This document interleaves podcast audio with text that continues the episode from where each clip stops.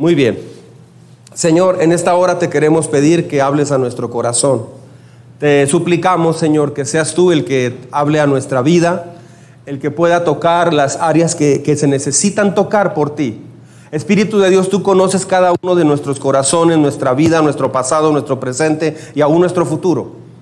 Habla el día de hoy de tal forma, Señor, a través de mí, que eh, se puedan establecer tus principios en nuestro corazón y que tengamos todo el enfoque de practicarlos en la semana. Quebranta las ideas equivocadas, los conceptos, la teología equivocada, como lo has estado haciendo en estas semanas. A ti te damos toda la gloria solamente. A ti te damos todo el reconocimiento únicamente. En Cristo Jesús oramos, Señor. Y gracias por lo que vas a hacer hoy. Amén. Amén. Déjenme entrar en materia porque ah, traigo mucho material. Si me ayudan chicos con el PowerPoint, por favor. Muy bien, estamos en esta serie de inquebrantables y el día de hoy en específico es ¿cómo puedo llegar a ser sabio como Daniel? O sea, hemos visto todo lo que Dios ha hecho en la vida a través de la vida de Daniel. Bueno, la pregunta lógica es, oiga, ¿y cómo puedo aprender a vivir como usted? Yo quiero ser como él. Bueno, este tema responde a eso. El devocional comenzó a responder a esto. ¿Sí? Ah, la semana pasada vimos aprendiendo de quienes fueron antes de ti, pero se conecta con este tema. ¿Cómo podemos leerlo juntos? ¿Cómo puedo llegar a ser sabio como Daniel? no tenemos tiempo de revisar todo lo que ha pasado en la vida de Daniel. nos llevaría unos seis meses, yo creo, o más. Si nos reuniéramos todos los días durante seis meses, podríamos aprender muchísimo de este libro. Ah, a manera de resumen, nuevamente, para quien nos visita por primera vez, Nabucodonosor fue el rey de Babilonia y conquistó Jerusalén. Se llevó un grupo de personas cautivos a Babilonia, de eh, judíos obviamente. Entre ellos iba Daniel, Sadrach, Mesach y Abednego, cuatro jóvenes. Ah, a los 15 años vivieron esto. Algo así como la guerra de Ucrania con Rusia o, la guerra de Siria. Les tocó ver eh, a, una, adolescencia temprana, les tocó ver todo esto. ¿Cómo le hizo Daniel y estos jóvenes para sobreponerse a una sociedad ah, pagana, mm, muy violenta e increíblemente arrogante? ¿Cómo le hizo? Bueno, Nabucodonosor reinó durante 45 años y ahora su hijo, llamado Belsasar, ah, toma el mando. La semana pasada vimos en detalle cómo él usurpó los instrumentos de la casa de Dios y los usó para una borrachera, por así decir. Ah, y, este joven no, no hizo caso de lo que vio en la, la vida de su padre, no valoró, no aprendió de su papá. Y entonces lo que pasó fue que él empieza a repetir los mismos errores que cometió el papá. ¿sí? Ah, cuando esto sucede, en una noche donde estaban en una gran fiesta, él manda a traer los instrumentos sagrados de la casa de Dios eh, y los manda a traer y entonces dice, vamos a beber en los instrumentos de la casa de Dios y con los instrumentos de la casa de Dios de oro y de plata comenzaron a adorar y a celebrar a los dioses paganos. Eso fue atroz, fue increíble. Ah, justo cuando está pasando eso, aparece en la pared enfrente de donde estaban, aparece una mano que empieza a escribir unas palabras en arameo.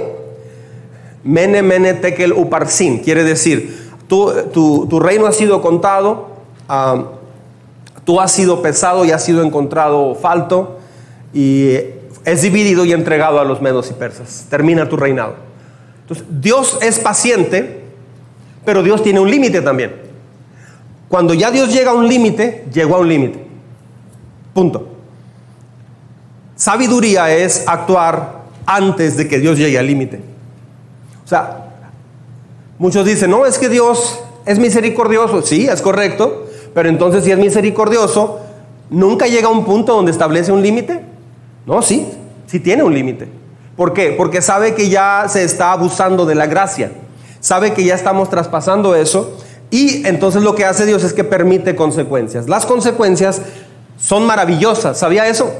Las consecuencias son increíblemente buenas, Cuando alguien se siente deprimido, sin sentido en la vida, porque no, está buscando a Dios y se siente así, y le pide a Dios que le dé alegría, está orando mal.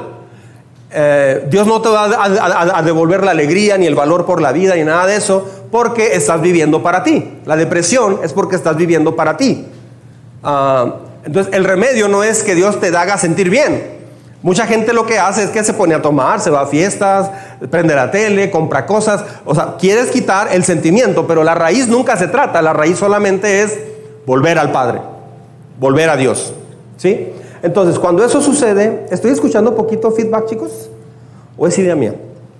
Ah, entonces, cuando, cuando pasa todo eso, llaman a los magos, a los adivinos, porque nadie entiende lo, lo que esa mano empieza a escribir en la pared y el rey empieza, se pone pálido, dice que le golpeaban las rodillas una con otra porque no sabía qué estaba pasando. Y entonces ah, llegan magos, adivinos, hechiceros, llega todo el mundo ahí y nadie puede interpretar eso hasta que ah, sucede lo siguiente. En Daniel capítulo 5, acompáñenme en su Biblia por favor. Daniel capítulo 5, libro de Daniel, capítulo 5, versículos, voy a leer del 10 al 13. ¿Sí?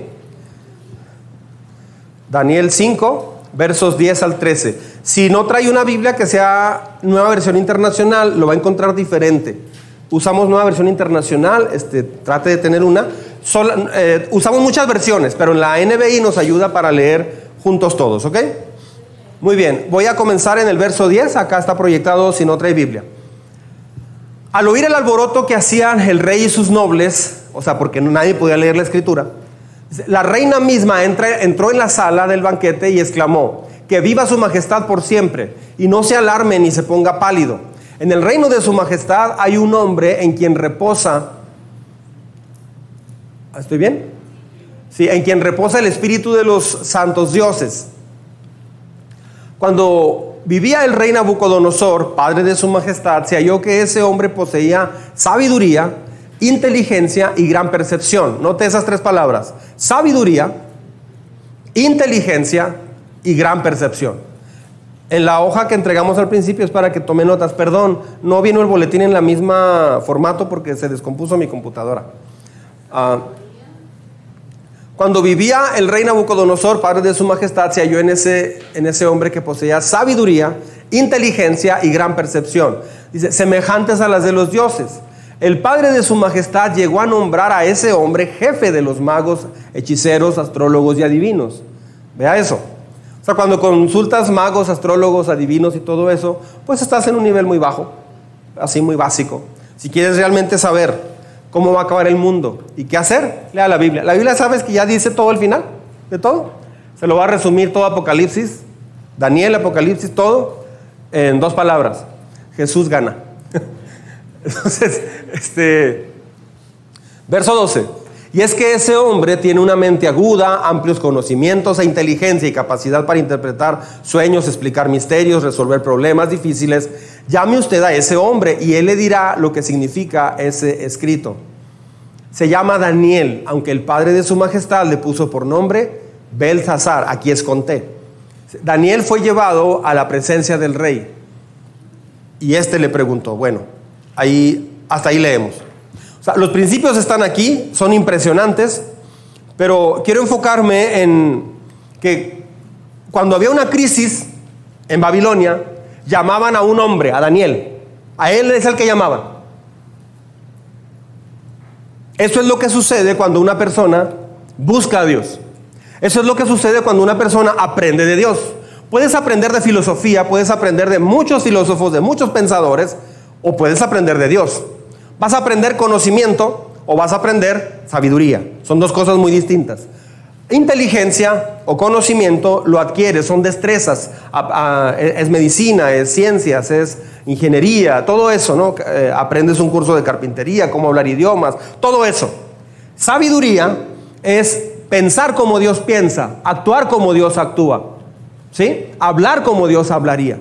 No vas a ser Dios, claro que no, pero vas a, tu manera de comportarte, vas a actuar como Dios hablaría. Entonces puedes tener un hombre con mucho conocimiento, pero que en casa actúa como un patán, o una mujer que actúa como una mujer que está loca, histérica. Entonces, ¿cómo le haces? puede ser muy preparada la persona en conocimiento, pero realmente no tiene nada de sabiduría porque a la hora de hablar habla como ella sola y, por ella sola.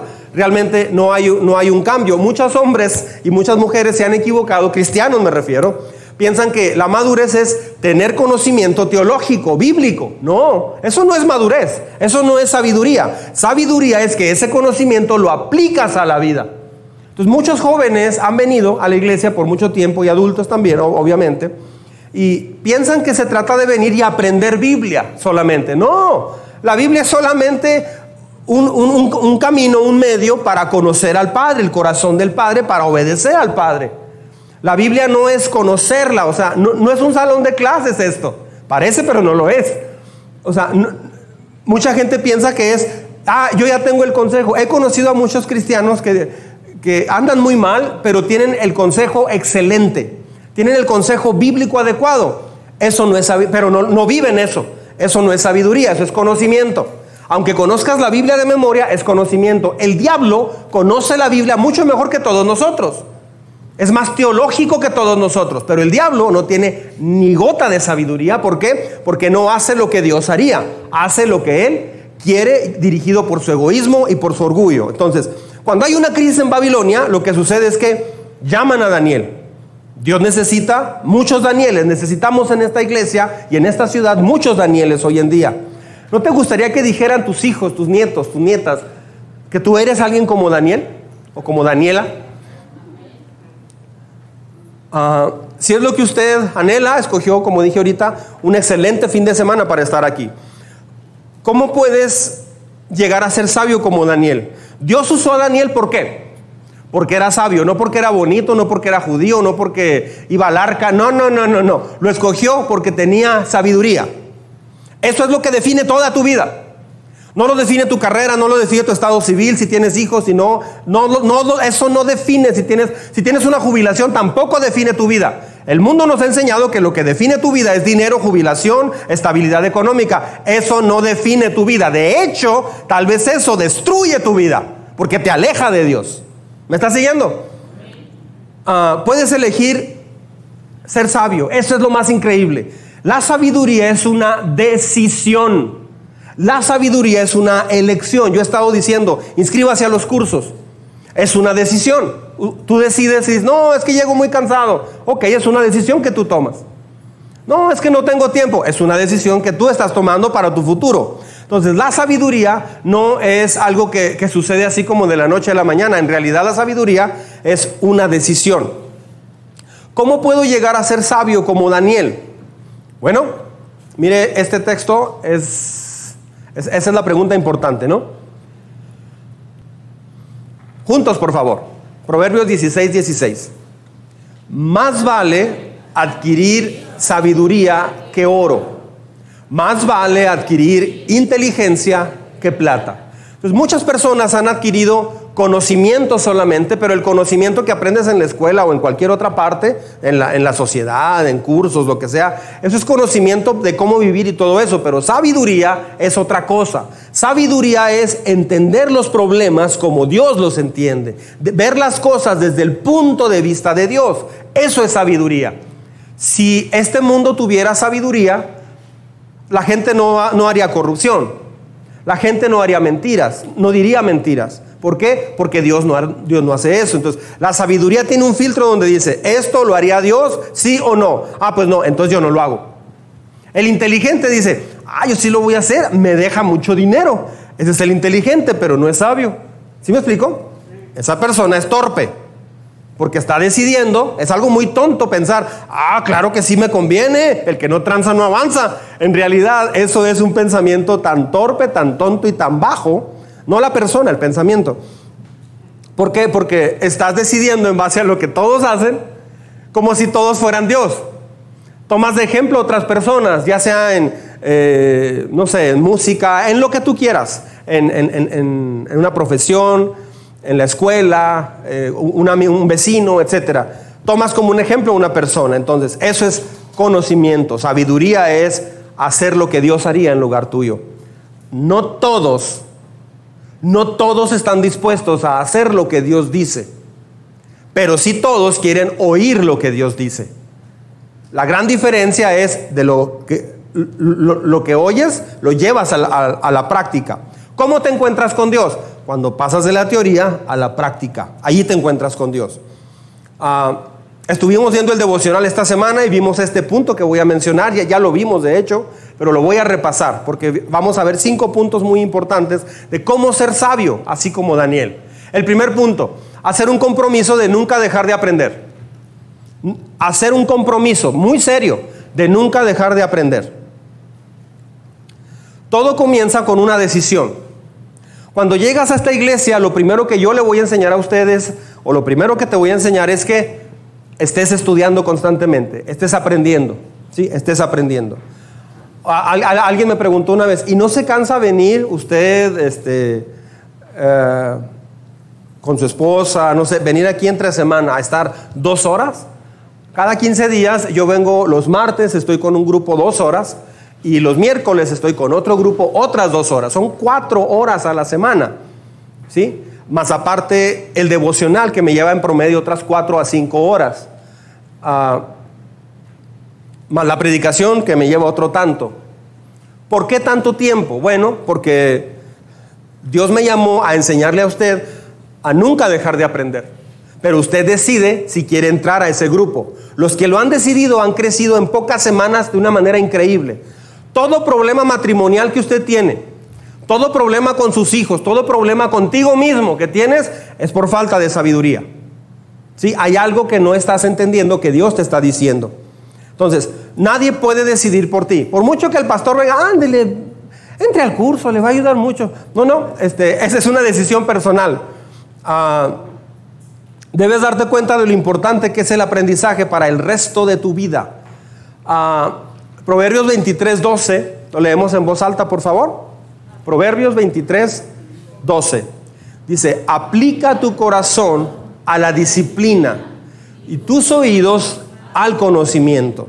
¿Sí? Aquí está hablando de una persona lista para aprender. Esto está en la Biblia, por lo tanto aquí cuando habla de conocimiento se refiere conocimiento de toda la vida, pero principalmente de Dios. Cuando la Biblia habla de, habla de conocimiento, muchas veces es sinónimo de sabiduría, ¿ok? De aprender, de ser enseñable. Esa era la distinción de Daniel. Daniel era muy bueno para administración, para matemáticas, historia, filosofía. No solamente tenía sabiduría de Dios, también era alguien que eh, eh, era, eh, estaba entrenado en muchas otras cosas. Tu educación no se termina cuando te gradúas.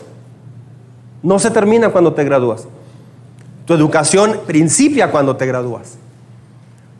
Una persona me preguntó una vez, ¿y qué aprendió en el seminario? Aprendí una cosa que necesito estudiar mucho, porque me di cuenta, solamente me, me mostró cuánto me falta aprender. el resto de tu vida debemos de estar, vas a estar, yo debo estar en modo educación, modo enseñanza, modo aprendizaje. Ah, ya se dio cuenta que las predicaciones típicas de aquí, perdón por decirlo, es que nadie más lo va a decir, creo, y necesito decirlo por algo, algo bueno, le, estoy dando la gloria a Dios, no, no me malinterprete. ¿Ya se dio cuenta que es mucha información la que doy aquí en un domingo típico? O sea, es mucha información, es como un librito chiquito, de veras. son muchos conceptos, nada menos ahorita llevo como 10 minutos creo que he, dado mucha información ya en 10 minutos, pero mucha información, de veras. Entonces, ¿sabe por qué pongo tanta información? Yo traigo 20 hojas en promedio. 20 hojas de una computadora, 20 hojas, a tamaño 14, doble espacio. A veces triple espacio. Este, ¿Sabe por qué pongo tanta información? Porque yo pienso que si a mí me hubieran dado una predicación con tanta información como esta, yo, andaba buscando qué predicaciones escuchar. Y a veces oía predicaciones que no me ayudaban y me confundían. Pero yo, ah, están en, las redes sociales para que usted pueda escucharlas nuevamente en tres semanas. En realidad el aprendizaje más importante no es aquí el domingo, es entre semana. Levanten la mano quienes se han dado cuenta de que es increíble, ves en, en 3D y a colores, cuando entre semana escuchan las predicaciones. Levanten su mano. Es increíble. O sea, de hecho, ahí está el aprendizaje. No está en el domingo, ¿eh? En el domingo para el lunes en la mañana o el domingo en la noche ya se te olvidó el 90%. Ya ni te acuerdas. ¿Sí? Entonces, el aprendizaje no es una etapa en tu vida, es tu vida completa. Yo me he fijado que a veces se ha avanzado muy poquito porque hay personas que no les gusta leer. Bueno, si no les gusta leer, escuche las predicaciones. Es que me da flojera. ¿A poco te vas a poner a escuchar banda ahí con el del trabajo? Como si eso te ayudara mucho. Este. Dios quiere que aprendas algo cada día. Eso es sabiduría. Que cada día usted aprenda algo. Si se te fue un día en blanco y nomás con qué te quedaste. No, pues con ocho TikToks, dos memes y un documental de las pirámides de Egipto. Ok, pues es conocimiento, pero no te va a ayudar en nada absolutamente. Necesitas comprometerte para estar aprendiendo. Esas son las personas que Dios usa. Esas son las personas que Dios eh, usa para hacer una diferencia. Ah, comprométase nunca dejar de aprender. Si algo necesitan los cristianos es resolver los problemas como Daniel lo hizo. Las predicaciones son una excelente fuente de información los, apuntes que toma, por ejemplo, el grupo del martes, aquí me refiero al grupo del martes, los que vienen el martes, se llama el grupo en sus manos. Tienen muchas notas, no sé si ya lo pasaron en la computadora, pero si, si, lo pasaran, si lo copian, van a aprender como no tienen idea. De hecho, fíjense bien, una serie que terminé de cuatro meses con el grupo de en sus manos, les doy mi palabra, discúlpenme si sueno arrogante, pero es que necesito decirlo y no es por arrogancia, es por enseñanza y por formación. Si ustedes copian, si tomaron realmente apuntes y copian eso en un cuaderno y lo pasan a un manual, se pueden ir a cualquier parte del mundo a plantar una iglesia y formar líderes allí. Les doy mi palabra, solo con esa información. Pero ¿qué pasa? No tenemos la cultura en México de escudriñar, de aprender. Entonces, analice, analice qué conceptos mencionamos, cuánto, cuánto material damos acá y es demasiado, de veras es demasiado. Pero yo lo hago para que usted lo, mastique otra vez, lo, lo, lo, regurgite, que podamos rumiar para volver a sacar otra vez el conocimiento. El aprendizaje es la clave para ser como Daniel. El aprendizaje. Una familia que crece, ¿qué requiere? Que papá y mamá crezcan. Si papá y mamá no crecen, esa familia va a estar tronada, va a batallar mucho. Eres lo que piensas. Y lo que piensas viene de la información que tienes. Si solamente tienes la, alabanzas cristianas mientras estás trabajando, escuche bien, tienes 91.1 o 89.8, 5, K-Love, K-Love o Radio Manantial. Y las estás escuchando. Pero en realidad no estás escuchando. Es como estar oyendo, no sé, la Z o no sé qué otra, o Radio Rancherita ya en los 80, no sé si todavía exista. Es como estar escuchando cualquier estación porque no le estás poniendo atención. Entonces, mejor ponga una predicación. Ah, nunca debemos dejar de aprender. Es, es lo mejor para nosotros. Podría explicarle 50 cosas de por qué necesitas ser alguien que está aprendiendo. Un discípulo es alguien que está aprendiendo. Pero mire, Eclesiastés 10:10. Juntos, por favor, vamos a leerlo. Eclesiastés 10:10. Si el hacha pierde su filo y no se vuelve a afilar, hay que golpear con más fuerza. El éxito radica en la acción que sabia y bien ejecutada. Esa es una gran diferencia. Note que dice no dice la oración, ¿eh? O sea, aquí no dice la oración, dice la acción sabia. O sea, hay momentos donde la vida no se define solo por la oración. La oración es parte de conectarte con Dios, hablar con Él. La Biblia es el, es el manual para llevarte a Dios. Si solamente lees la Biblia y no vas en oración a Dios y hablas con Él, no te ayudó a leer. Necesitas leer la Biblia y luego tener un tiempo con Dios. ¿Sí? Hablar con Él. Ahora, una vez que enfrentas problemas en la vida, necesitas una acción sabia. Si no haces una acción sabia, no de nada te sirvió leer la Biblia. Muchos jóvenes o muchos hombres, mujeres piensan que hacen su devocional, pero pueden actuar durante el resto del día en base a su conocimiento, no sabiduría, no a lo que Dios haría. Ah, puedes orar todo lo que quieras y tener todo el deseo que quieras de buscar a Dios y escribir todos tus sueños como tú quieras. Pero si no tienes sabiduría, no vas a ser exitoso para Dios. Cuando vas a un curso, una predicación, cuando repasas el tema de una semana, cuando lees un libro que te ayude espiritualmente, estás afilando tu hacha. Ahorita usted está afilando su hacha. En este momento, cuando vienes a la iglesia, estás haciendo justo eso. Cuando vas a un curso, cuando repasas apuntes, estás afilando tu hacha. La Biblia dice que la sabiduría trae éxito. Así dice la Biblia.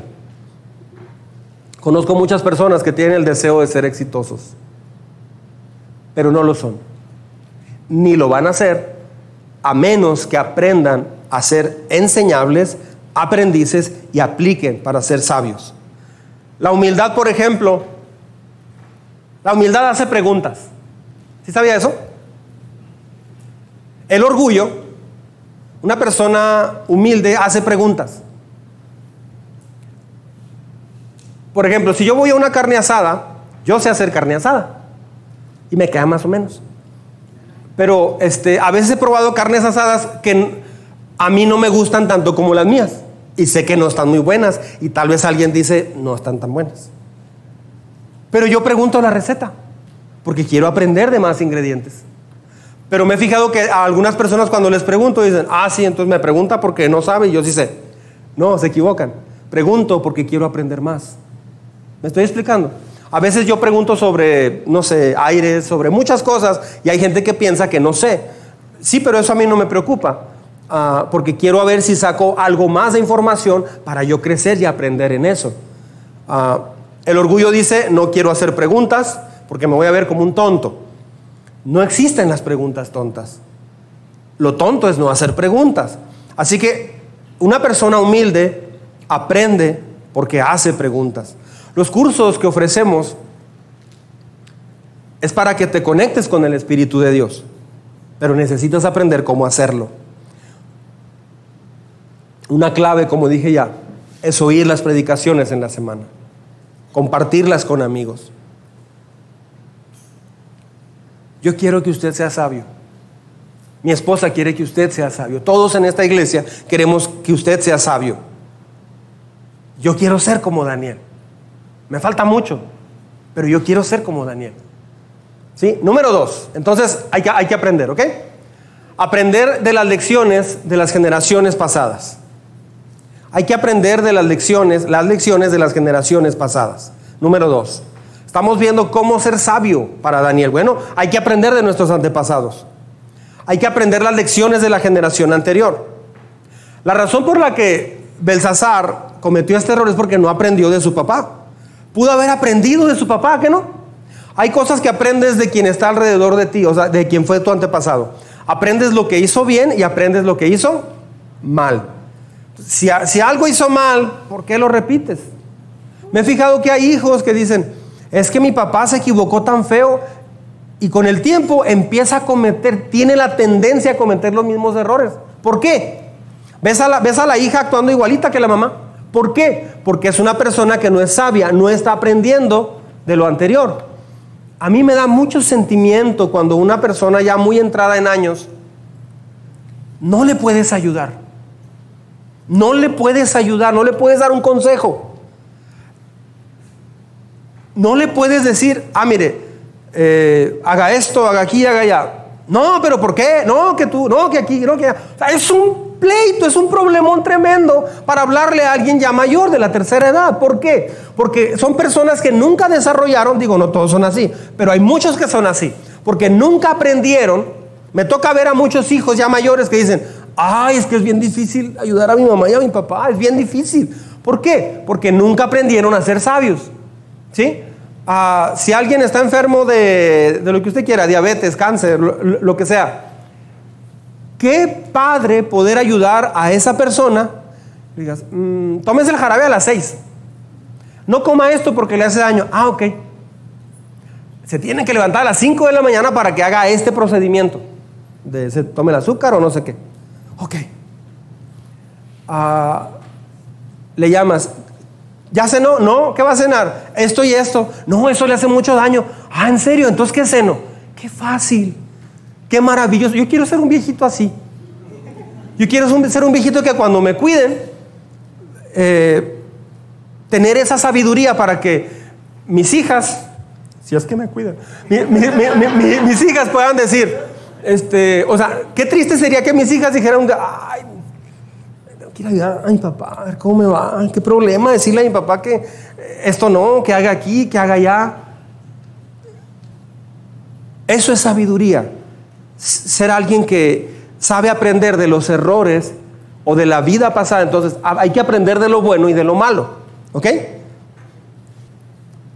Belsasar no escuchó, no aprendió, no cambió. ¿Qué pasó? Lo perdió todo. Se quedó atrás. Porque hizo tres cosas. No escuchó, no aprendió y no actuó. Job capítulo 8, versos 8 y 9. Discúlpenos. Pregunta a las generaciones pasadas. Averigua lo que descubrieron sus padres. Nosotros nacimos ayer y nada sabemos. Otra vez. Pregunta a las generaciones pasadas. Juntos. Averigua lo que descubrieron sus padres. A los abuelos. Nosotros nacimos ayer y nada sabemos. Esa es una persona enseñable. ¿Sí? Ah, así que tienes que aprender de las lecciones de las personas que te precedieron. Paréntesis, también tienes que aprender de las generaciones nuevas. No porque sean nuevas, no tienen nada que enseñarte. Las generaciones nuevas te actualizan. ¿Sí? Levante la mano, ¿quién ha batallado con el uso de equipos electrónicos? Redes sociales y todo eso. Ok, los chavos te ayudan en eso. No tienes que decir, ah, a ver, esas cosas no los haga sentir así, porque usted necesita esas cosas. ¿Sí? Es parte de. Eso es orgullo. ¿Qué significa todo esto? En tu vida, si, si vas a ser sabio en tu vida, vas a necesitar cuatro clases de personas en tu vida. O sea, hay cuatro tipos de personas que necesitas para ser sabio. Número uno, mentores. Necesitas un mentor. Si tu vecina que anda en el mundo es tu mentora, vas a aprender cosas que no te van a ayudar. Vas a hacer en redes sociales lo que tu vecina hace, vas a tratar a tu esposo como tu vecina lo hace, vas a hablar y dirigirte a los demás como tu vecina lo hace. ¿Por qué? Porque ella la estás poniendo como una mentora, un ejemplo. Los mentores son tus entrenadores. A veces ni siquiera los, los tenemos como mentores en sí, pero son nuestros mentores. Yo tengo mentores, sí. Algunos ni cuenta se dan, pero son mis mentores. Hay pastores que no conozco que son mis mentores. Ah, un día Dios me permitió conocer a Jim Simbala. Él es un, pastor ah, que escribió algunos libros. Uno de ellos me, lo leí y fui a una conferencia una vez y me acuerdo que él dio esa conferencia. Él, él estableció una iglesia en Brooklyn, en Nueva York. Alrededor de la iglesia hay pandillas, drogas, prostitución.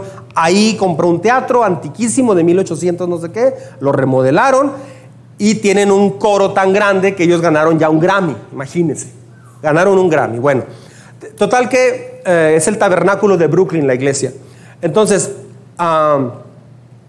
cuando, cuando él acabó de dar el tema, yo vi que dijo, yo quiero orar por ti. Y muchos pastores se amontonaron, era, para pastores, muchos pastores estaban amontonados porque querían, tenían el, anhelo de, de, orar ahí y que él orara por ellos.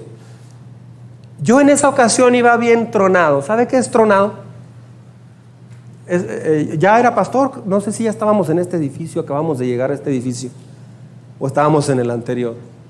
Y yo estaba pasando por una crisis de una semana muy difícil, estaba muy compungido, muy triste, muy dolido, con una lucha increíble.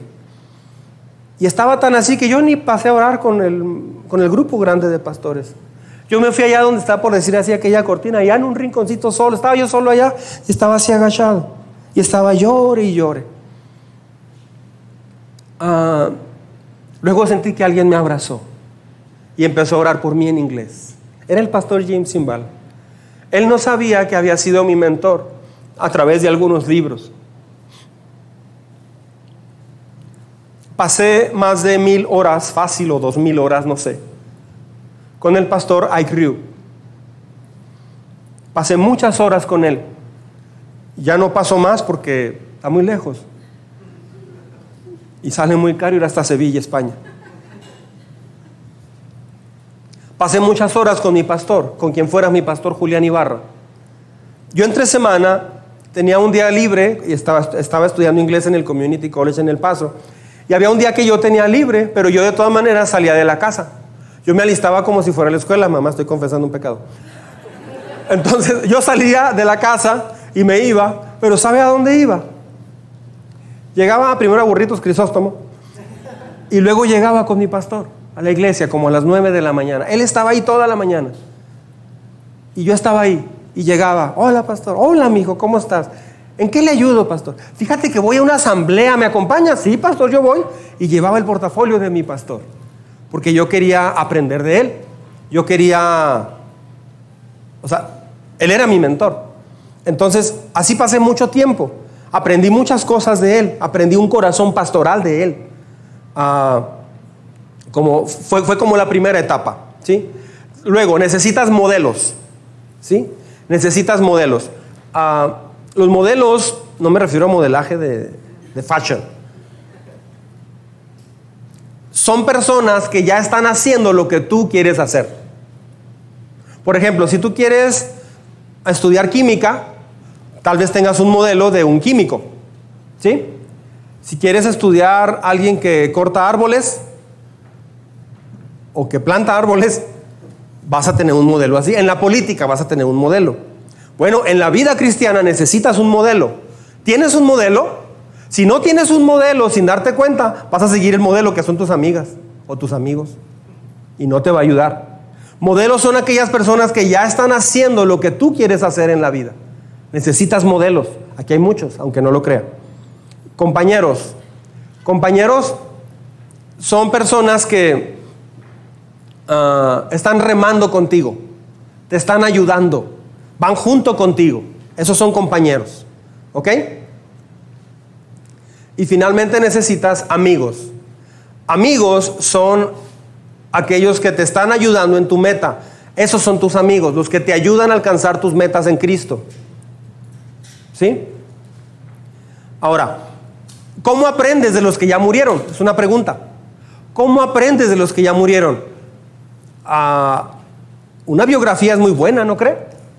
La Biblia sabía que la Biblia está llena de puras personas que, fueron antes de nosotros y nada menos hemos usado 11 semanas en la vida de un hombre que ya no está aquí, desde hace más de 2500 años. Entonces, la Biblia se trata de personas que murieron, entonces es aprender, la Biblia está llena de biografías donde, donde aprendes cómo actuaron, cómo aprendieron, por eso Dios nos dejó la Biblia. Entonces, hay biografías también de hombres, de, de grandes hombres de Dios. Puede buscar en Google eh, hombres cristianos eh, del siglo XVII, XVIII, XIX, y ahí te van a salir hombres muy importantes. Conviértete en un estudiante de la historia. La historia te, o sea, le preguntas a la generación anterior. ¿Cómo le preguntas? A través de biografías. ¿Sí? Mire lo que dice Corintios 10, del 6 al 11. Este texto está muy bueno. Ahí va. Corintios 10, 1 Corintios 10, del verso 6 hasta el 11. Dice, todo esto sucedió para servirnos de ejemplo. Ahí está. O sea, las generaciones en la Biblia anteriores. A fin de que no nos apasionemos por lo malo, como lo hicieron ellos. No sean idólatras, como lo fueron ellos, como lo fueron algunos de ellos. Según está escrito, se sentó el pueblo a comer y a beber y se entregó al desenfreno. Dice, no cometamos inmoralidad sexual como algunos lo hicieron por lo que en un solo día perecieron 23 mil. Tampoco pongamos a prueba al Señor como lo hicieron algunos y murieron víctimas de las serpientes. Ni murmuren contra Dios como lo hicieron algunos y sucumbieron en manos del ángel destructor. Todo esto le sucedió para servir de ejemplo. Aquí va. Y quedó escrito para advertencia nuestra, pues a nosotros nos ha llegado el fin de los tiempos. ¿Ok? Entonces conviértete en un estudiante de la historia. Por cierto. History Discovery Channel lo digo con toda libertad. Discúlpeme y si nos cortan el canal, ni modo. Este, está bien, pero no. No todo lo que veas de documentales es bíblico, ¿eh? Estuve, yo veo seguido documentales, de hecho es lo que más veo, documentales. Pero hay documentales que dicen, el otro evangelio secreto. Este, el otro juicio de Dios. O sea, eso no, el Evangelio de, según Enoch, el libro de Enoch, eh, este, la, la revelación escondida. No. Todo lo que es de Dios es abierto a la luz y ya está sellado en la Biblia. ¿Sí? Seleccione bien lo que va a oír. Número tres, mantener una actitud humilde que honre a Dios. Mantener una actitud humilde que honre a Dios. Mantén durante toda tu vida una actitud ¿qué? Humilde, que honre a Dios, no una actitud orgullosa. ¿Sí?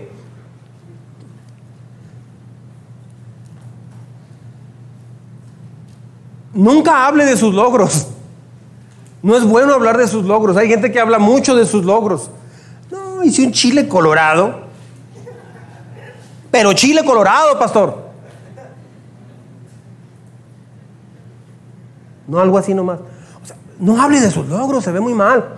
Cuando alguien haga algo bien, no, no, no minimice eso que hace esa persona. Cuando alguien compre algo bueno, una- unos tenis o algo, ¡ay, qué, qué bonitos están! Pero hay gente que no puede decir, oh, qué padre, o, o qué padre hiciste esto. Batallan mucho porque tienen un problema de falta de humildad tremendo.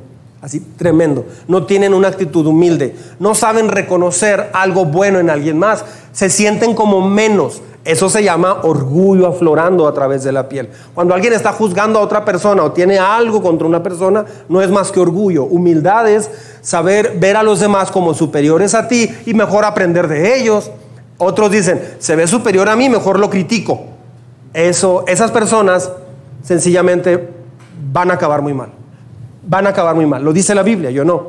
Entonces, ¿por qué estoy hablando de esto? Para que cambie. Si usted tiene ese problema, cambie inmediatamente. Sé humilde o te tropezarás. Cuando más humilde seas, menos vas a tropezar. Entre más orgullo tengas, más te vas a tropezar una y otra y otra y otra vez. A mayor orgullo, mayor tropiezo en tu vida. A, a mayor humildad, menor tropiezo en tu vida. La humildad comienza por simplemente darle, darte cuenta de que no eres Dios. Pues la Biblia dice eso, pero yo voy a hacer esto otro. No eres Dios. Cuando vaya a tomar una decisión, diga esto tres, cuatro, cinco, diez veces. No soy Dios. No soy Dios para hacer lo que yo quiera. Yo no sé lo que es bueno para mí. Eso es humildad. Cuando una persona escucha la Biblia y hace otra cosa, el problema que tiene es orgullo. No es una persona humilde. Si alguna vez estás bajo estrés, repita eso. Señor, tú eres Dios y yo no. Tú eres Dios y yo no. Necesitas, necesitas darte cuenta, y yo también, de que no somos Dios y que necesitas a Dios para tomar esa decisión. Eso es humildad. No solamente decir, yo Señor, yo no soy nada, tú eres Dios. Tú eres Dios, yo no soy nada, Señor. No sirvo. Soy un gusano. Soy una rata de dos patas. No soy nada, Señor. No soy nada y tú eres todo. Pero voy a hacer lo que yo quiero. No, no, lo estás diciendo de labios, no estás tomando una decisión franca, real. Debe de, debe de- debe de modificar tu conducta. ¿Quieres empezar con una meta para, para ser sabio en tu vida? Conoce a Dios. Conoce a Dios. Si en los últimos seis meses no has conocido más a Dios, no estás siendo sabio en tu vida. Estás siendo orgulloso, no estás siendo humilde, sino orgulloso. Serás más sabio en tus relaciones, en el manejo del dinero, en el, cuando haya conflictos o problemas. Serás más sabio en muchas áreas, dependiendo de Dios. Escuche bien, la sabiduría viene cuando dependes de Dios en lugar de tu intelecto. La necedad viene cuando actúas de acuerdo a tu intelecto y no a la sabiduría de Dios. Lo más peligroso que tenemos, creo que no es el diablo, es nuestro intelecto. Es peligrosísimo. Tú puedes enseñarme, yo puedo enseñarte, otras personas pueden enseñarnos. Puedo tener éxito en muchas cosas y sentirme vacío, ¿verdad que sí? Puedo tener éxito y estar extraviado. En esta iglesia nos dedicamos a restaurar corazones, a sanar familias, a cambiar historias. Pero, ¿dónde ibas caminando tú? ¿Dónde iba usted caminando? ¿Qué día típico alguien te cruzó, alguien se acercó a ti en, en la iglesia? ¿Qué día típico alguien, Dios te encontró a través de alguien de esta iglesia? ¿Qué planes tenías en ese tiempo? ¿Qué prioridades tenías? Cuando alguien te invitó a la primera reunión de aquí del arca, antes palabra de vida, ¿qué estabas haciendo? ¿Cuál era tu prioridad en ese tiempo? ¿Fue una reunión de matrimonios? ¿Fue una reunión de jóvenes? ¿Fue un domingo común? Donde llegaste y te, te- te comenzaste. Ahí fue el inicio donde te diste cuenta que ibas a ir por un camino, pero Dios usó esta iglesia para cambiar tu historia. Cambió tu historia, ¿sabes por qué? ¿Por qué no cambia la historia de todos? Porque no todos son humildes y deciden hacer caso a lo que Dios dice. No todos tienen humildad. Muchas personas dicen, es que yo ahorita no puedo, y ponen excusas, no es más que orgullo oculto en el corazón. Fue una reunión de jóvenes, un retiro. ¿Qué hubiera sido de tu vida si no hubieras aceptado esa invitación? Hay una persona, una mujer, una joven recién graduada de su carrera de biología médica en UTEP, en El Paso. Quedó entre los 12 mejores lugares de aprovechamiento académico de su generación. ¡Wow! O sea. Y a esta, a, esta joven, inclusive acabó su, su carrera. Después de tu carrera en UTEP, necesitas la maestría. Y luego después tienes acceso a un doctorado. A ella la aceptaron en el doctorado, sin pasar por la maestría. Mañana inicia su primer día de clases en este doctorado ah, en biociencias en la rama de patología. Ese es el lado de sus estudios, su éxito secular. Veamos cómo Dios trató en el corazón de esta joven. Es Rebeca Orozco.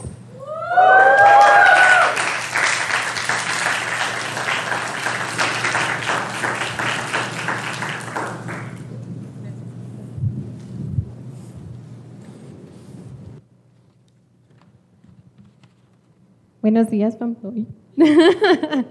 no estaba esperando escucharme tan fuerte. Buenos días, familia. Pues ya me presentó el pastor. Me llamo Rebeca Orozco Sepúlveda. Tengo 23 años este, y pues estudiante, matadita, como dicen algunos. Y al igual que ustedes, soy parte de esta iglesia. Y ahorita lo que les quiero compartir es mi, mi testimonio. Yo llegué a esta iglesia hace ya algo de tiempo, creo que son seis años y quizá un poquito más. Y ahorita estoy aquí no, no por méritos, no por la escuela, no por antigüedad, sino porque quiero compartirles el testimonio de cómo Dios transformó mi vida y la está transformando y lo estoy confirmando cada día, cada día que lo vivo y cada día que estoy aquí en la iglesia.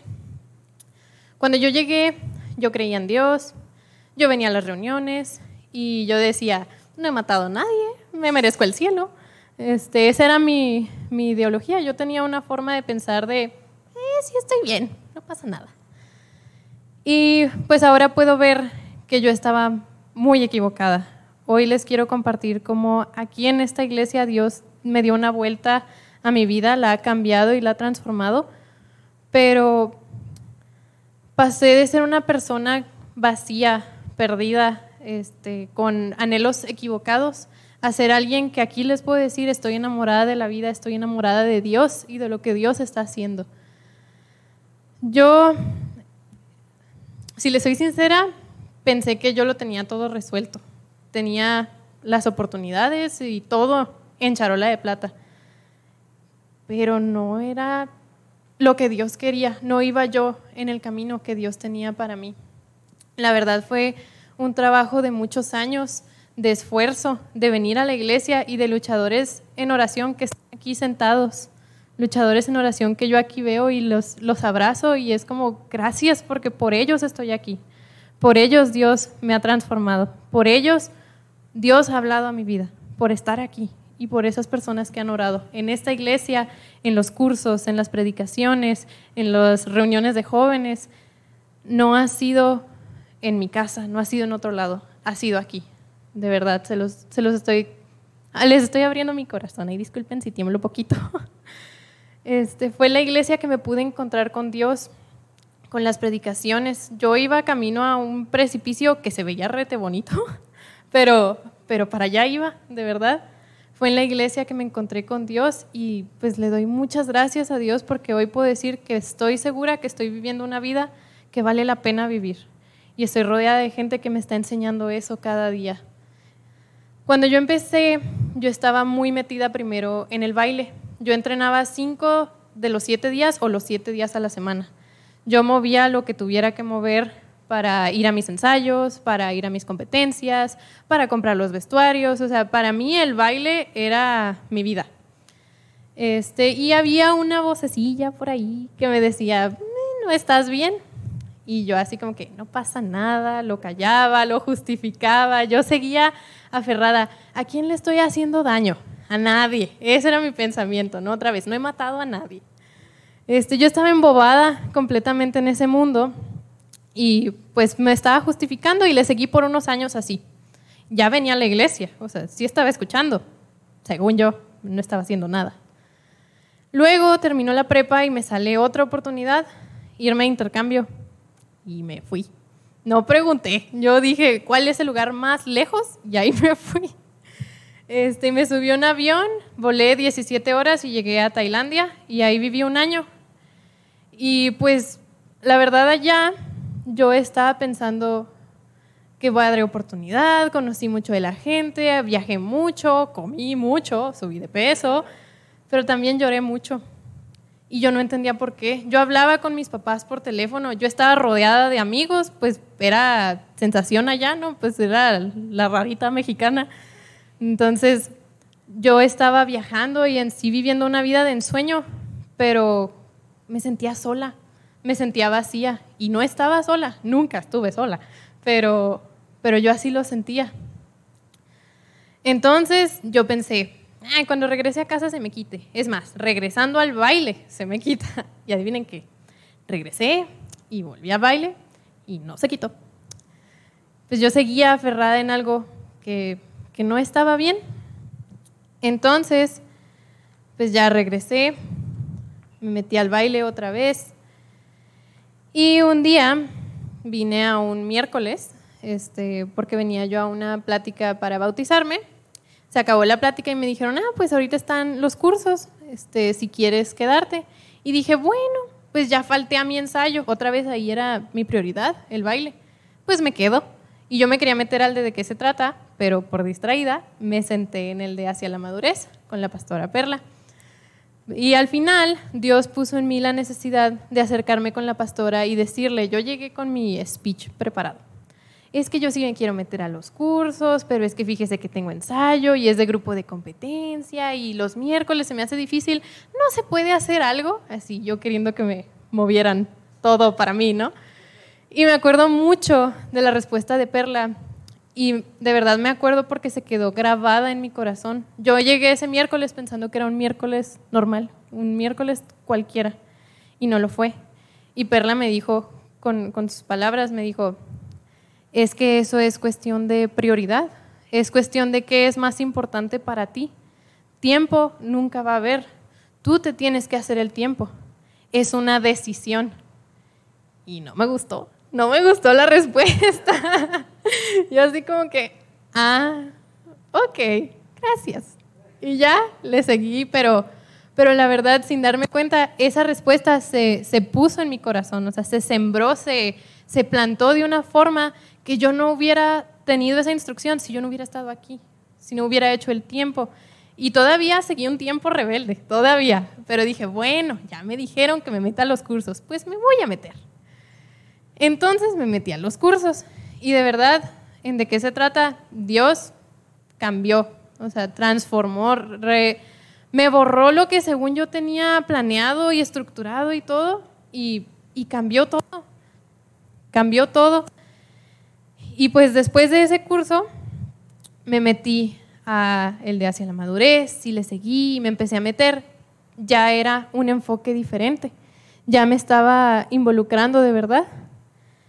Entonces, pues me gradué, me metí, me seguí metiendo. Pero luego llegó otro, otro ídolo disfrazado. Pues empecé en la escuela, empezó el trabajo, empezó el éxito y lo quiero decir entrecomillado, porque otra vez yo estaba asistiendo a la iglesia, yo servía, pero mi enfoque se estaba volviendo a, desviar, se estaba volviendo a descarriar. Yo estaba viendo, según yo, a mi futuro. Y también empezaron a llegar a mí consejos, personas este, cercanas que yo amaba mucho y que toda mi vida habían sido un modelo a seguir. Y luego ahora acaban de comprar casa, tenían carro propio, un trabajo exitoso, y yo veía esa vida y yo decía, como, como estábamos viendo ahorita, yo dije, ese es mi modelo, esa vida la voy a conseguir yo para mí. Y Entonces, cuando esa persona juzgaba o criticaba mis decisiones o incluso eh, mi tiempo en la iglesia, a mí me dolía. O sea, y cuando esa persona me daba un consejo, era ley para mí. No puede estar equivocada esa persona, esa persona lo sabe todo para mí. Entonces, yo sentía que yo estaba mal y eso empezó a interferir conmigo otra vez y con mis relaciones. Me volví fría, me volví a descarriar y otra vez iba yo para un caminito donde todo se ve muy bonito. Es un precipicio. Este, entonces, yo ya estaba viendo, la verdad, les abro mi corazón, cómo irme a Canadá, porque según yo ya mi éxito estaba asegurado, yo ya lo estaba viendo y, pues no sé, me empecé a, a llenar de ese tipo de cosas otra vez. Y fue mediante las predicaciones de los domingos, los cursos de los martes, los cursos de los miércoles, venir a los ensayos, venir a servir, hablar con los pastores, hablar con los líderes de jóvenes, que Dios me empezó a decir, ¿qué estás haciendo? Y literal se sintió como un jalón de orejas y me puso la cabeza en la Biblia y me dijo, ¿ya me pediste consejo? A mí, ¿ya me preguntaste? ¿Crees que esa es mi voluntad o es la tuya? ¿Qué estás haciendo? Este, y la verdad, otra vez, Dios destrozó todo lo que según yo tenía planeado, pero destrozó porque puso algo más grande empezó a cambiar mi oración. Mi oración dejó de ser, Señor, ayúdame con esto, Señor, dame esto, Señor, que, que, esto sea tu voluntad, ¿verdad? Según yo diciéndole. Y empezó a ser, Señor, ¿qué quieres que haga? Señor, ¿dónde me quieres? ¿Qué quieres que yo sirva?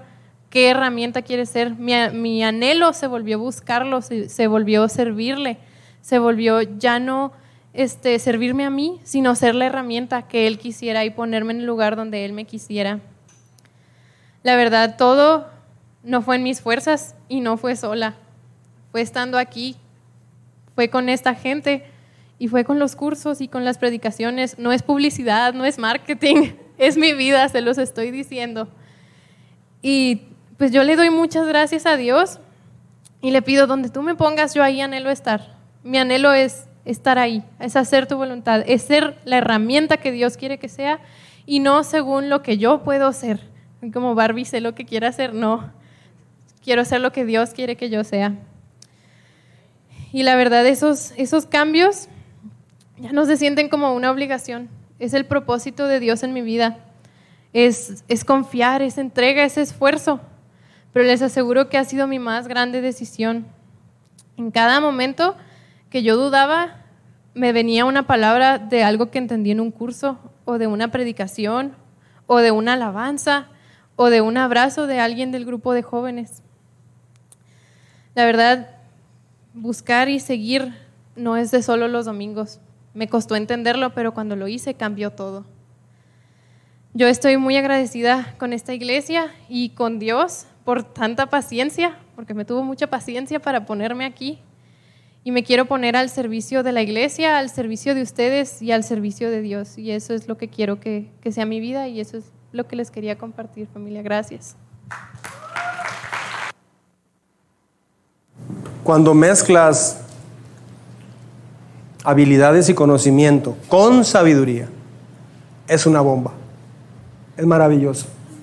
Es maravilloso. Ah, porque una vida solamente de arte, de conocimiento intelectual, de carrera, de profesión, por muy exitoso que sea, si no tiene sabiduría y una vida dirigida por Dios, ¿de qué, de qué sirve? Así es que papás, enseñen a sus hijos a crecer en ambas partes, jóvenes, adolescentes, intermedios. Los felicito por estar aquí. Ah, la mejor formación la encuentras en Dios. Mire lo que dice Proverbios 15:33. Respeta al Señor. Respetar al Señor es una enseñanza sabia se requiere humildad para recibir honores.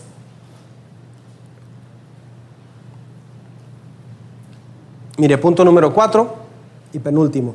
Rehusar a llenar mi mente con basura. Rehusar no es solo lo que, lo que, de dónde aprendes, tienes que identificar también las fuentes de lo que aprendes. Estamos todos preocupados por la contaminación, por la falta de agua y por muchas cosas, por los bosques, por el planeta. Pero muchas personas piensan poquito acerca de la contaminación de tu corazón, de tu mente. En las escuelas, en las redes sociales, a veces en la misma familia, hay mucha contaminación, mucha podredumbre. Mucha podredumbre. Y no estoy diciendo que vayas y juzgues a tu familia, pero tienes que darte cuenta cuando ya es cuando es algo que no te está ayudando. Pueden ser tus amigos los que te están enseñando algo con su estilo de vida que no es correcto. Si no lo identificas, vas a terminar como ellos, tal cual. Ah, eh, puede ser en la televisión, cosas muy perjudiciales para tu vida, películas, libros. De hecho, cuando se trata de alimentar tu mente, es, es muy similar a lo de tu cuerpo. Si algo te va a hacer daño, ¿para qué te lo comes? Si algo te va a disparar el azúcar o te va a dar alergia, ¿para qué te lo comes? ¿De qué contenido llenas tu mente, llenas tu corazón? Mucha gente cuida su cuerpo, pero no cuida su mente. Aprende y recibe los conceptos de quien sea y como sea, pero cuida mucho su cuerpo. ¿De qué te sirve? Necesitas ambas. Básicamente hay cuatro tipos de contenido que no, pues que no es bueno. Ah, eso lo vamos a ver en el devocional. Viene en su devocional uno de estos días, no digo cuál, no se ponga a verlo ahorita, no se distraiga. Este, pero Tienes que ver, por ejemplo, de dónde, de dónde vengo, hacia dónde voy, a quién le importa mi vida. Si, si respondes esa pregunta, eso va a marcar tu vida. ¿A quién le importa más mi vida? ¿A mi patrón o a Dios?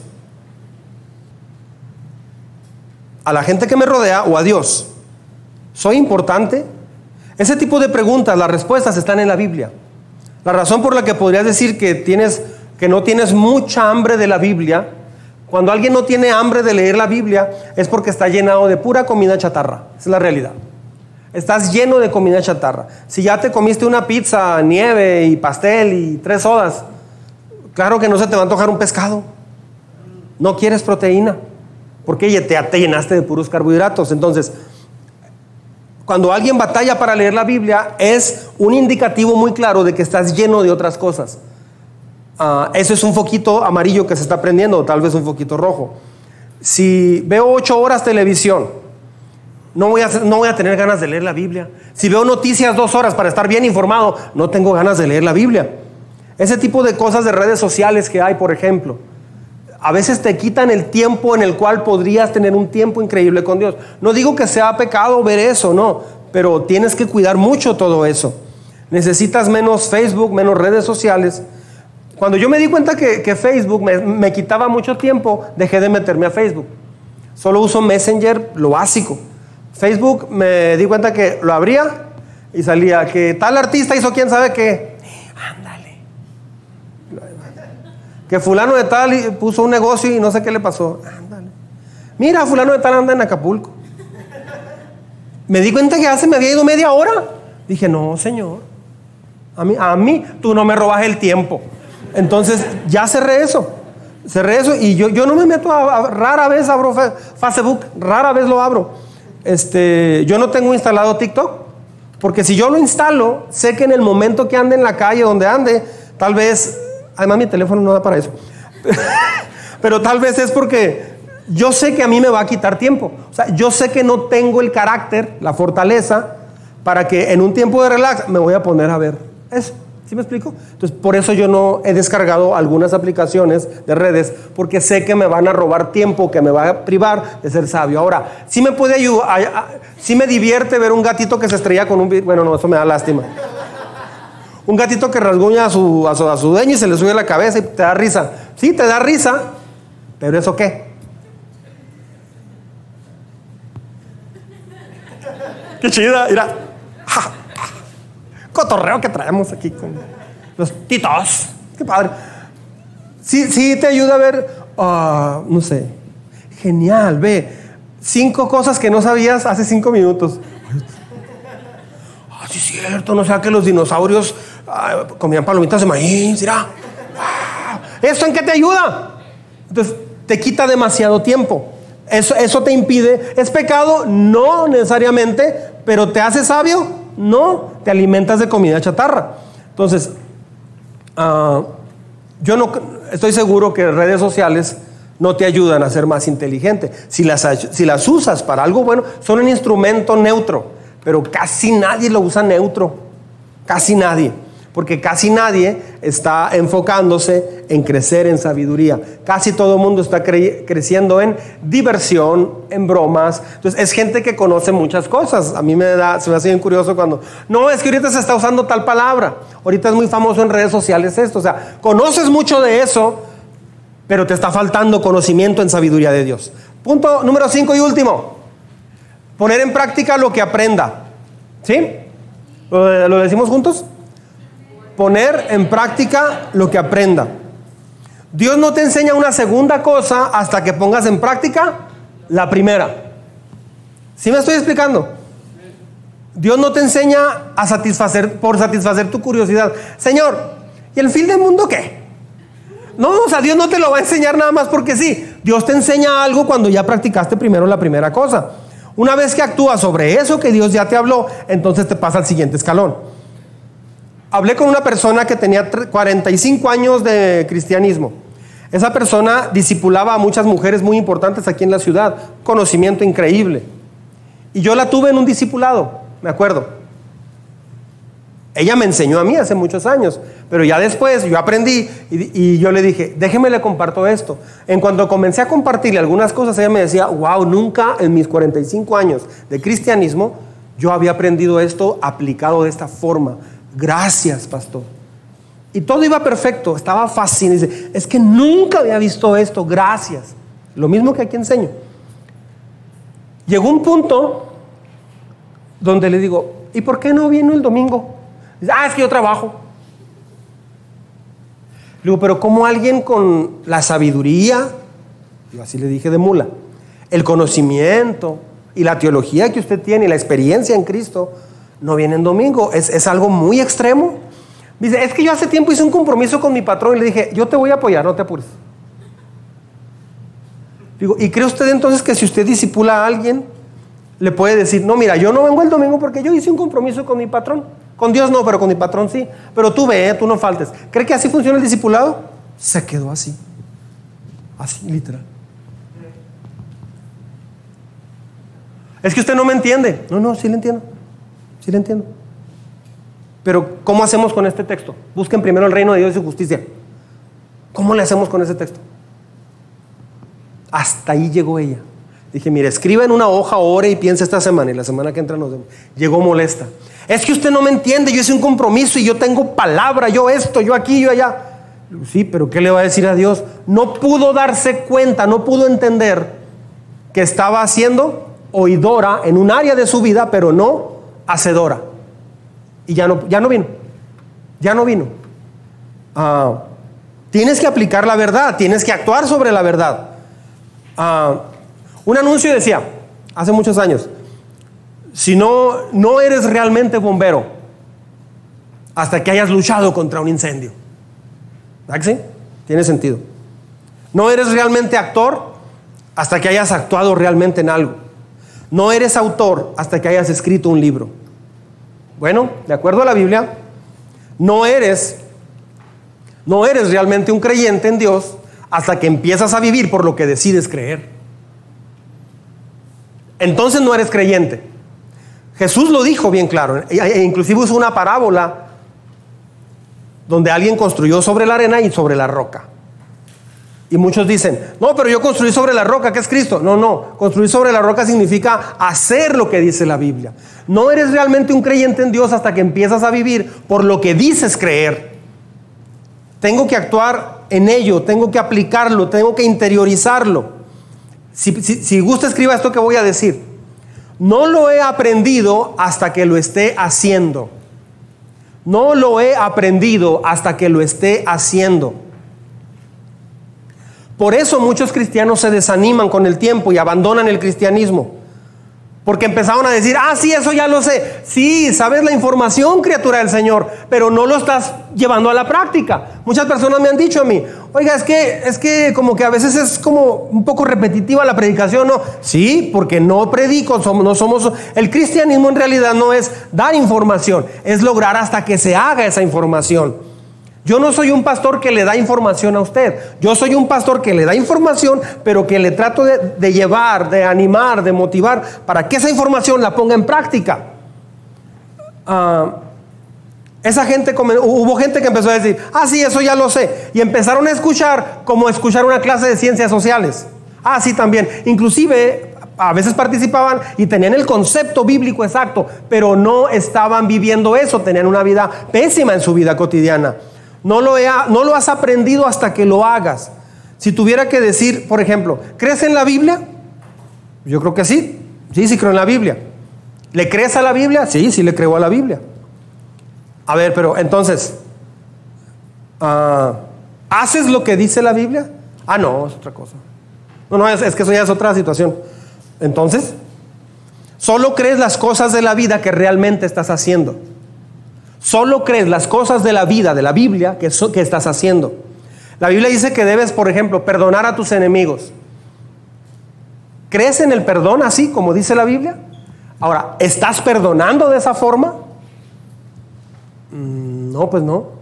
Entonces, ¿no crees? No eres creyente. Mucha gente piensa que creyente es creer que existe Dios. No.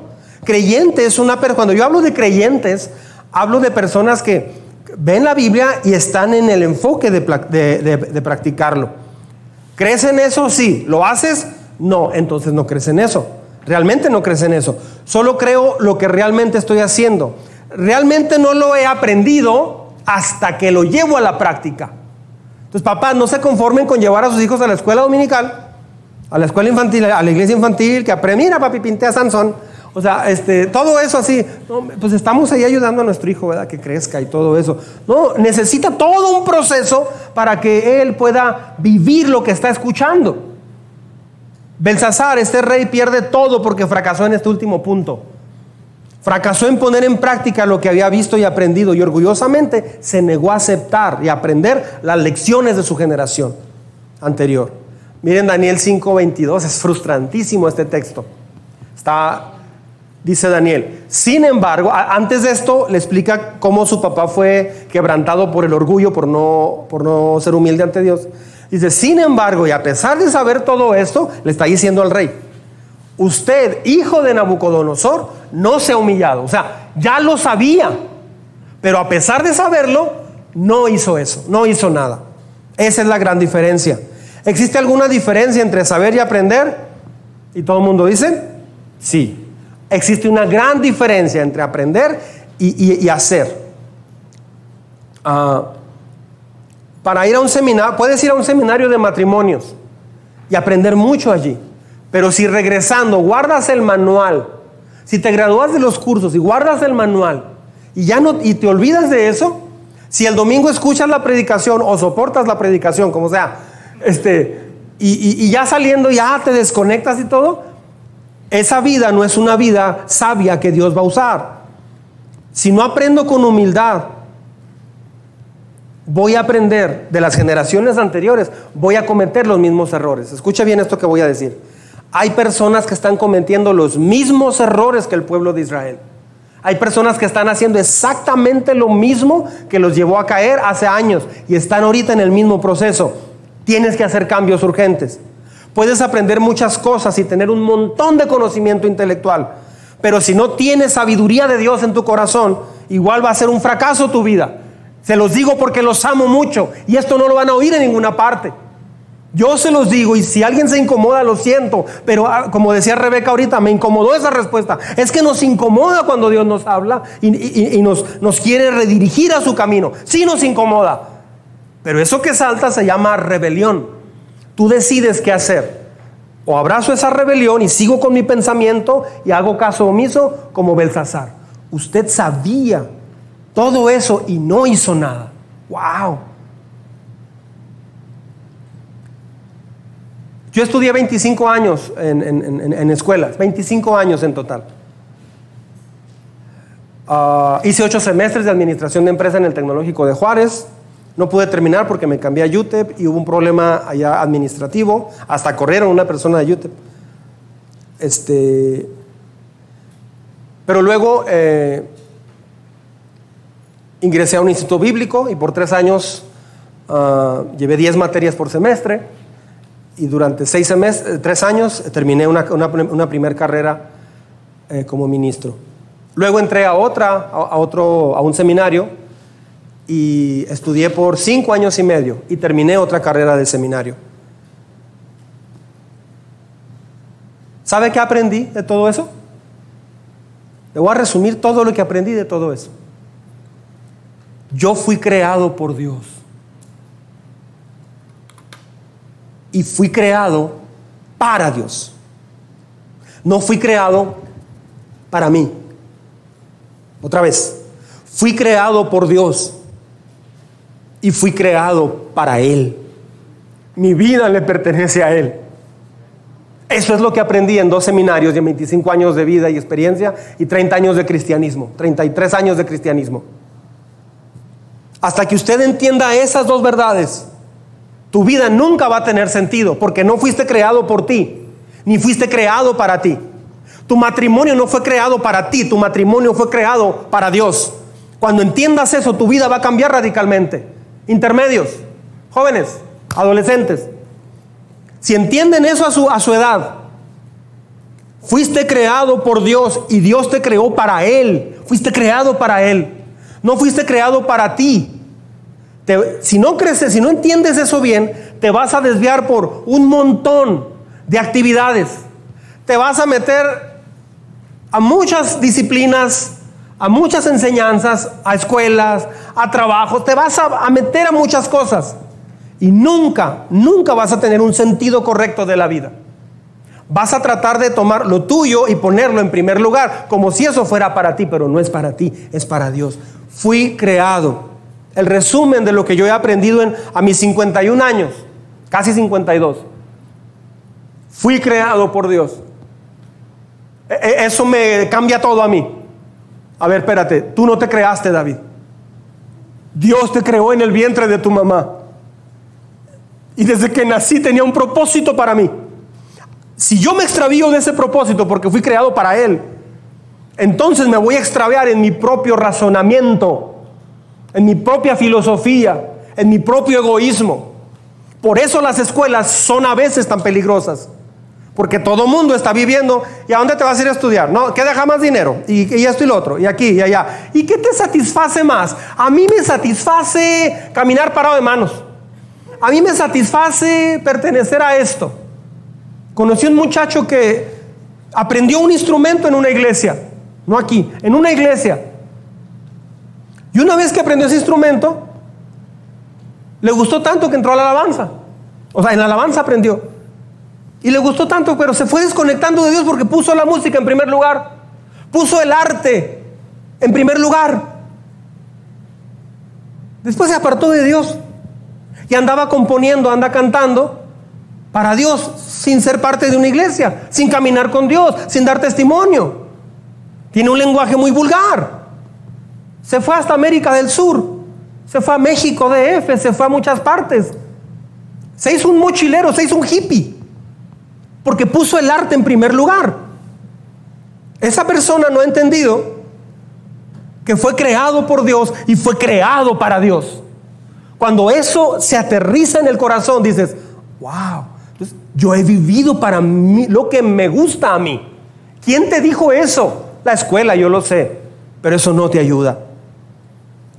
Tan pronto entiendes eso, vas a Dios y le dices, está bien, Señor, como decía ahorita Rebeca. Ya no es, ay Señor, por favor, concédeme esto, ándale, por favor que baile para Britney Spears. Este, Señor, concédeme esto, por favor. Ay, que se logre esto, que me compre ese carro, que, me, que viaje allá. Ay, por favor, Señor, que sea tu santa voluntad, Padre. Aleluya. O sea, vas a querer que forzar a Dios a que haga eso hasta que las cosas cambiaron. Y un día dijiste, ¿qué quieres que yo haga? Ahí empieza tu historia con Dios. Porque Fuiste creado por Dios y para Dios. Todas las respuestas van a venir a ti cuando entiendas eso. Amén. Póngase de pie, vamos a orar. Vamos a orar. Estamos en la recta final de esta serie. Cierre sus ojos, por favor, ahí donde está. Cierre sus ojos. Todo esto que estamos hablando sí te puede hacer inquebrantable, porque estás basando tu vida ya no en ti, sino en Dios. Fuiste creado por Dios y fuiste creado para Dios.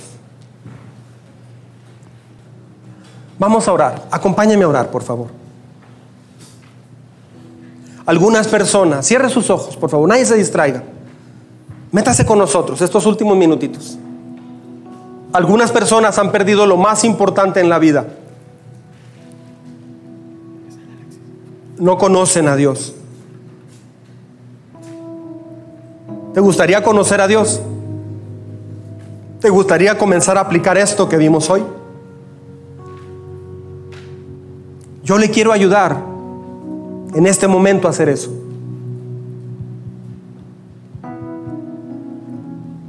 Ore conmigo, es una oración sencilla. Ahí donde está. Si quiere comenzar esa etapa nueva en su vida, si quieres regresar al inicio con Dios, haga esta oración con todo su corazón.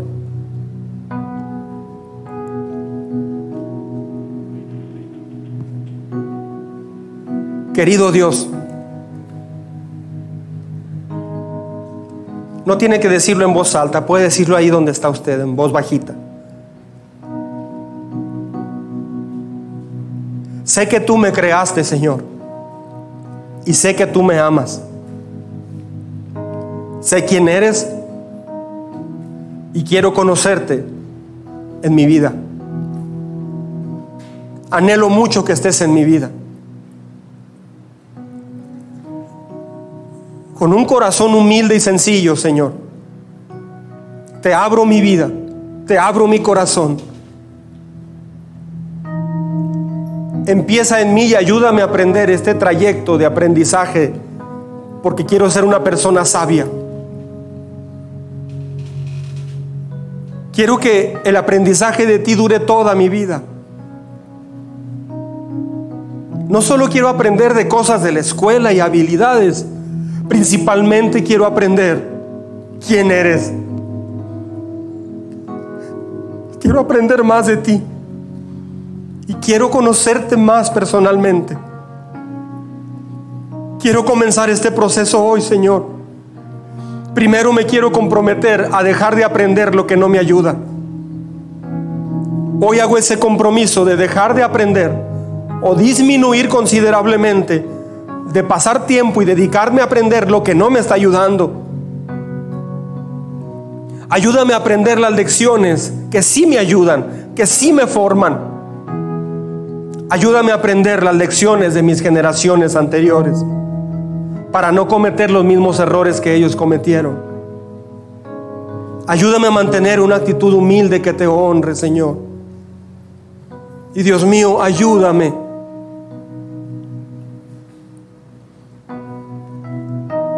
A rechazar más lo que entra en mi mente que no es correcto. Ayúdame, dame la fuerza para negarme a meter comida chatarra a mi mente a llenar mi alimento para, para mi cerebro con un buen alimento que es tu palabra. Y sobre todo, Señor, ayúdame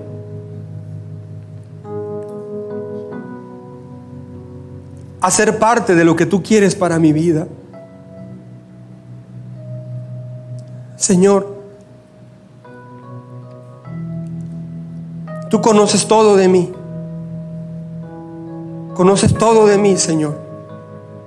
No hay nada que yo te pueda ocultar. Nada, Señor. Te pido que por favor me ayudes a aprender tus verdades como lo más preciado para mí. Quiero aprender a amarte. Quiero aprender a confiar en ti. Quiero comenzar a aprender a seguirte, a entender lo que viniste a hacer aquí a la tierra.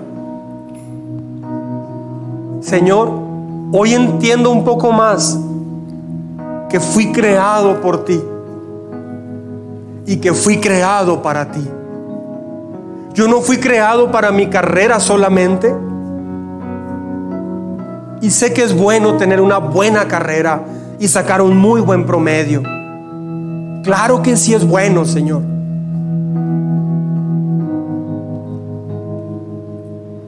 Pero ayúdame, Señor, a aprender de ti.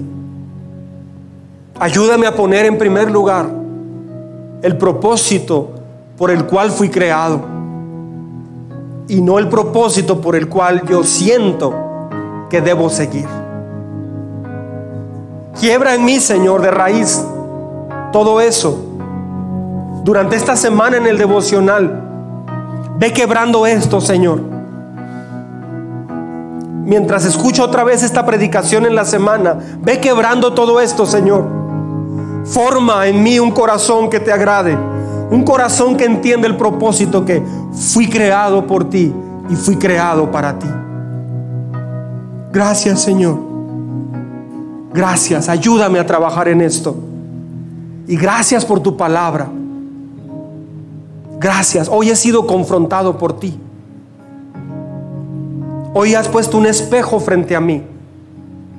Pero lo has puesto porque con amor me estás atrayendo a ti otra vez. Y yo te agradezco mucho. Dígale a Dios eso. Yo te agradezco mucho porque no te cansas de mí no has tirado la toalla para mí. Gracias por ser mi Padre así. En Cristo Jesús. Amén.